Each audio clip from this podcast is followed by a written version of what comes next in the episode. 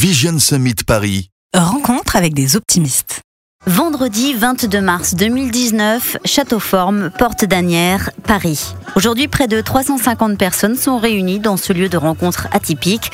En fond sonore, Bob Marley et dans l'air, une atmosphère bienveillante. C'est normal. Aujourd'hui, c'est le Vision Summit, organisé par l'Optimisme, réparti en plénière et en atelier. Le premier opus de cet événement réunit tous ceux qui ont compris que l'entreprise de demain devra s'adapter à la société. Être heureux au travail, c'est devenu la priorité de beaucoup et surtout de la génération de jeunes diplômés qui arrivent sur le marché. Le monde de l'entreprise est en train d'ouvrir les yeux sur l'importance de la qualité de vie au travail, mais tout reste à faire. Manon Ligato est Strategic Account Executive chez Picon, entreprise britannique qui offre un outil de mesure de la qualité de vie au travail. Alors Manon, par où doit-on commencer? Je pense que c'est la première étape, c'est de, vouloir, de se rendre compte qu'il y a besoin d'un changement et de vouloir accompagner ce changement. Et je pense que le Vision Summit, c'est pour aider les gens à trouver peut-être quels sont les moyens pour créer ces changements au sein de leur entreprise. Donc ça veut dire qu'aujourd'hui, les collaborateurs ont besoin de sens et non plus seulement d'une fiche de paye à la fin du mois. Je dirais que ça dépend surtout des, des générations. On parle beaucoup des millennials.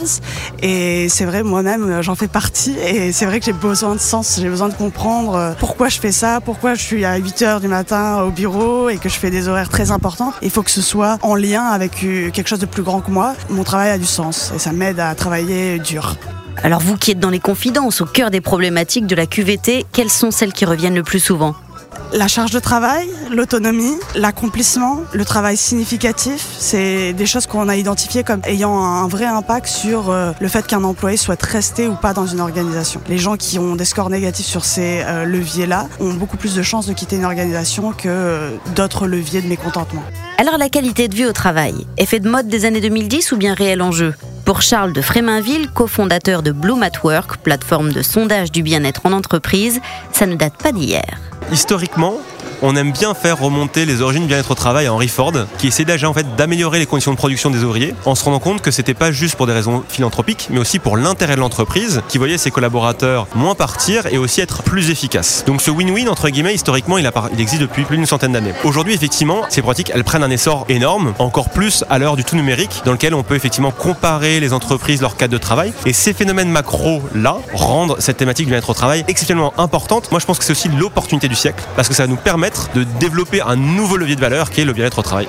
Le bien-être au travail, c'est souvent un vrai travail de rénovation des valeurs et du quotidien dans une entreprise. On voit donc fleurir de plus en plus des postes dédiés à cette mission, les Chief of Happiness Managers. Et si cela peut faire sourire certains, c'est une tâche tout ce qu'il y a de plus sérieuse. Confirmation avec Guy Bergeau, président d'Eagles Team Building il s'agit bien de, donner une vraie mission à, cette personne ou à cette équipe et pas juste bon ben amusez-les puis on verra bien et au moins on va pouvoir mettre dans notre rapport d'activité qu'on s'occupe de nos employés. Là maintenant l'exigence des employés va être forte. Ils vont être euh, beaucoup plus difficiles, plus exigeants sur une euh, sincérité dans, dans l'action, sur une vérité. Mais est-ce que le monde de l'entreprise est prêt pour ça? C'est vrai que l'objectif pendant ces dernières années a été la création de valeur, faire du profit. Les actionnaires sont là tous les jours, vite, vite, vite, faites du profit. Les collaborateurs, ils veulent plus que ça. Ils veulent un bien-être, ils veulent un sentiment d'être reconnu, d'un respect, etc. Donc si on veut garder les talents, il faut leur répondre à ces attentes. Ça veut dire qu'il faut s'intéresser, écouter et puis mettre en place quelques dispositions pour euh, que ça se marche. Alors ça veut donc dire que c'est tout le rapport à la hiérarchie, à l'engagement, aux obligations qui est en train d'être chamboulé. Stéphane Bourbier, fondateur d'Aur Company, outil de mesure de la QVT.